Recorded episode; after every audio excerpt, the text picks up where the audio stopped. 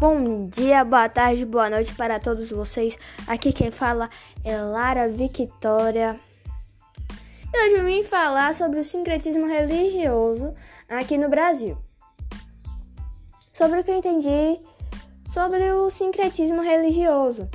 Eu entendi que é a união de elementos religiosos e culturais diferentes, tá bom? Para a gente entender como ocorreu o sincretismo, a gente tem que voltar lá em 1500, tá bom? Para entender mais ou menos como ocorreu.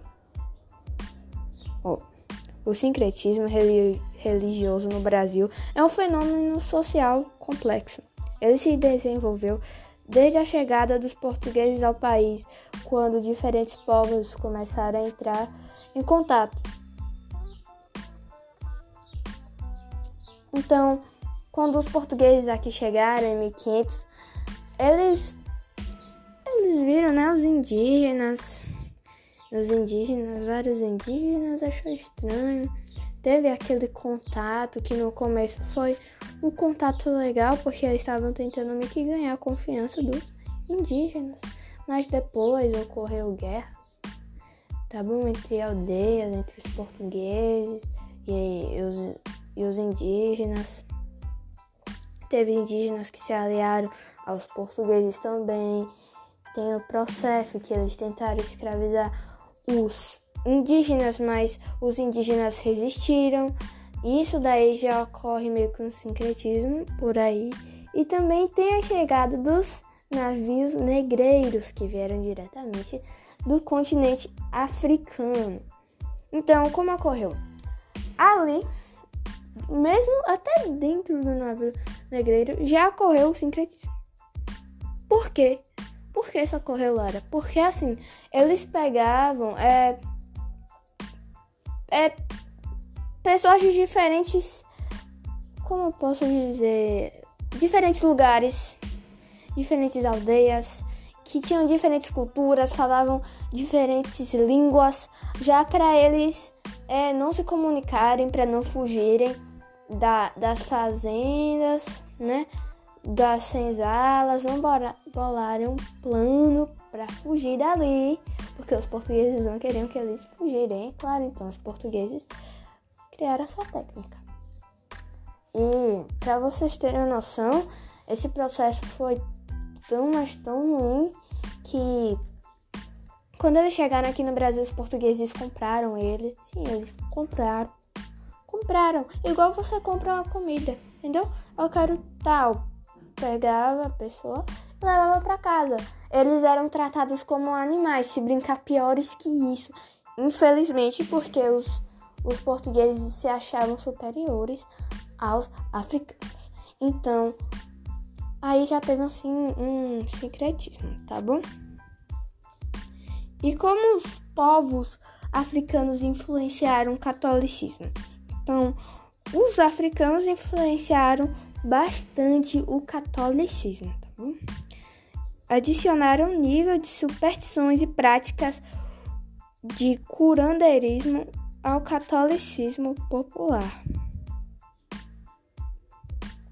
Oh, outra coisa também foi o medo do, do desconhecido, dos mortos, o respeito com os falecidos, tudo isso foi absorvido de ambas as culturas. Quando eu falo ambas as culturas, são as culturas indígenas e a cultura também africana, tá?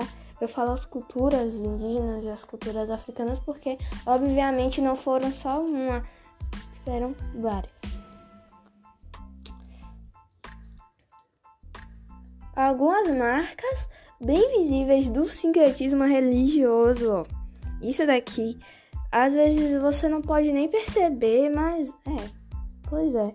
Um exemplo é bem, bem notável é a lavagem das escadarias nas igrejas do Nosso Senhor do Bonfim, feita por dezenas de baianas, acontece anualmente no começo de janeiro e se celebra Oxalá com o objetivo de buscar vibrações positivas para o ano. Então, isso daí também é, é o sincretismo, tá? O catolicismo com É, o candomblé é o banda religiões afro-brasileiras e também para lembrar que não foi só uma religião. Existem várias e várias religiões afro-brasileiras, religiões africanas, tá bom? E e que artifícios os negros brasileiros usaram para que o candomblé sobrevivesse à dominação católica? Oh. No catolicismo popular, o sincretismo se manifesta através do culto das imagens de Nossa Senhora dos Navegantes, Iemanjá, para lembrar que Iemanjá é do candomblé da Umbanda. Nossa Senhora dos Navegantes é católica. Isso daí também é sincretismo, ó.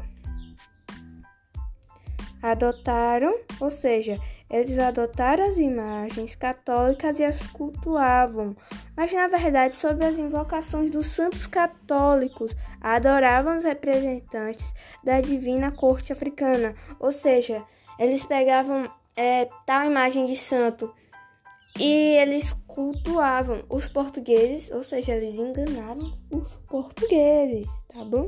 Eles enganavam é, os portugueses deixavam porque achavam que eles estavam, obviamente, cultuando, né, adorando aos santos católicos, mas na verdade, por trás disso, eles estavam é, é, cultuando os seus orixás da sua cultura. E a liberdade religiosa. Quando ela se deu no Brasil? Oh, nas primeiras décadas do século XX, a liberdade religiosa já havia sido garantida e a Igreja Católica separada oficialmente do Estado pela Constituição de 1891. Então ocorreu no século XX, tá bom? E sabe, sabe também como os negros costumavam é, disfarçar? eles costumavam disfarçar toda a movimentação com, como festas e comemorações. Olha que legal.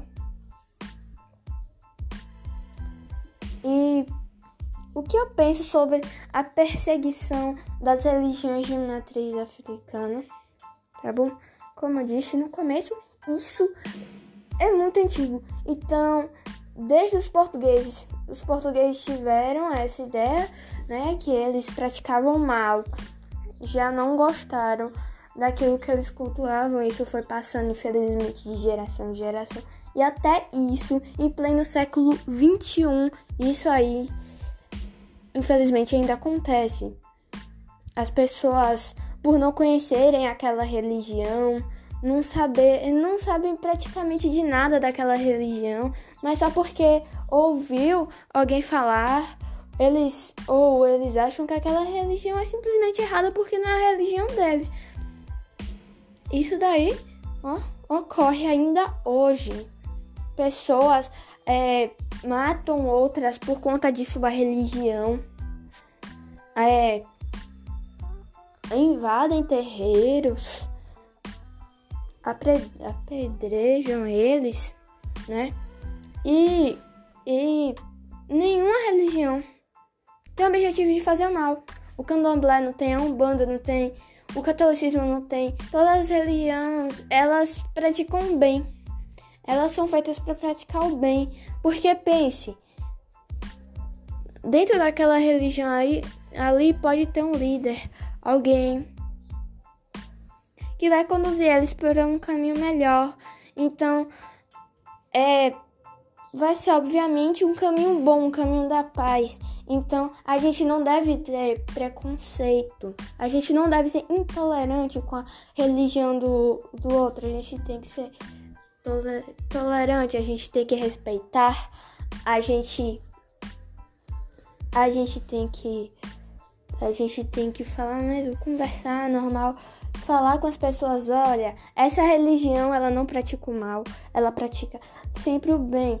Quando, quando eu era pequena mesmo, ouvi falar diversas vezes que que o candomblé era uma religião ruim. Porém, quando eu era pequeno, eu não entendia muito bem disso. E às vezes eu utilizava, eu já utilizei o termo macumba. Porém, macumba é um instrumento. Macumba é quem toca. Então, eu adoro, eu adoro falar isso quando uma pessoa vem atrás de mim e fala, ai, tá praticando macumba. Ó, oh, é. Oh, ele tá fazendo mal. E às vezes a gente também tem que pensar que a gente tem que respeitar também os orixás. Ah, mas é da minha religião. A gente tem que respeitar, mesmo sendo ou não. Tá bom? Porque eles são divindades também. A gente tem que respeitar. A gente não pode chegar e falar, nossa, esse orixá é muito ruim, muito chato, é coisa do demônio. Essa ideia de demônio também é constituída pela, pelo catolicismo. Então a gente tem que sempre respeitar a religião do outro. A gente tem que entender, mesmo não sendo a nossa religião, a gente tem que respeitar. E esse foi o meu podcast sobre sincretismo religioso. Tchau!